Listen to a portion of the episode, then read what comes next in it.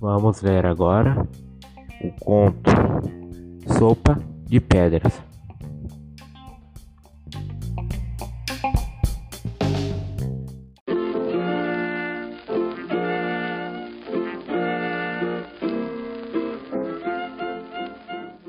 Um rapaz pobre e faminto andava pelo campo em busca de alimento.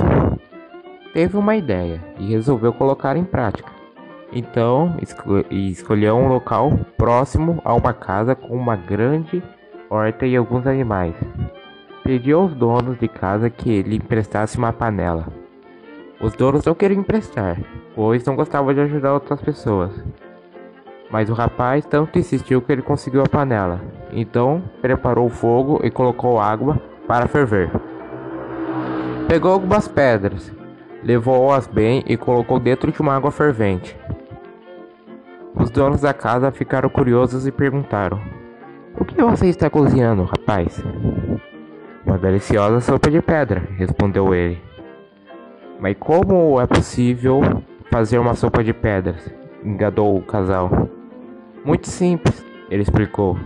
Como vem, tenho aqui no fogo uma panela com água fervendo e as pedras cozinhando. Sei fazer uma ótima sopa, mas se vocês tiverem algo para engrossá-la, hum, como um pedaço de carne, batatas e feijões.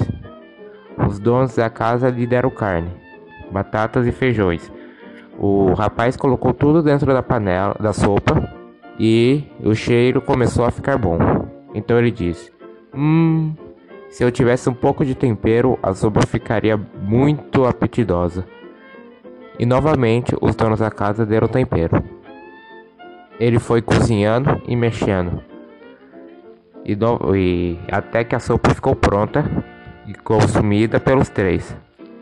Assim que terminaram, o rapaz tirou as pedras da panela e jogou-as fora.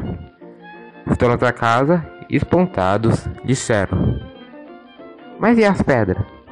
Você não vai comer as pedras? Comer as pedras? repetiu o rapaz. E fugiu correndo.